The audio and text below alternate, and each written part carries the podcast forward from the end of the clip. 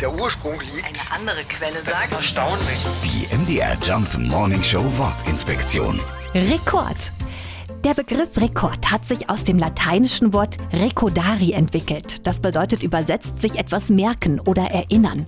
Früher war das also erst einmal nur eine Aufzeichnung, um Erinnerungen festzuhalten. Aber es gab auch schon Rekorde bei den alten Römern. Damals war es üblich, sportlich Rekorde auf Grabsteine zu schreiben.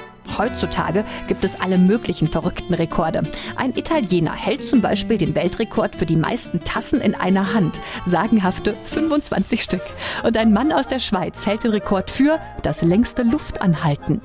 Sie werden es nicht glauben. Unglaubliche 19 Minuten und 21 Sekunden. Bitte auf keinen Fall nachmachen. Die MDR Jump Morning Show Wortinspektion. Jeden Morgen um 6.20 Uhr und 8.20 Uhr und jederzeit in der ARD Audiothek.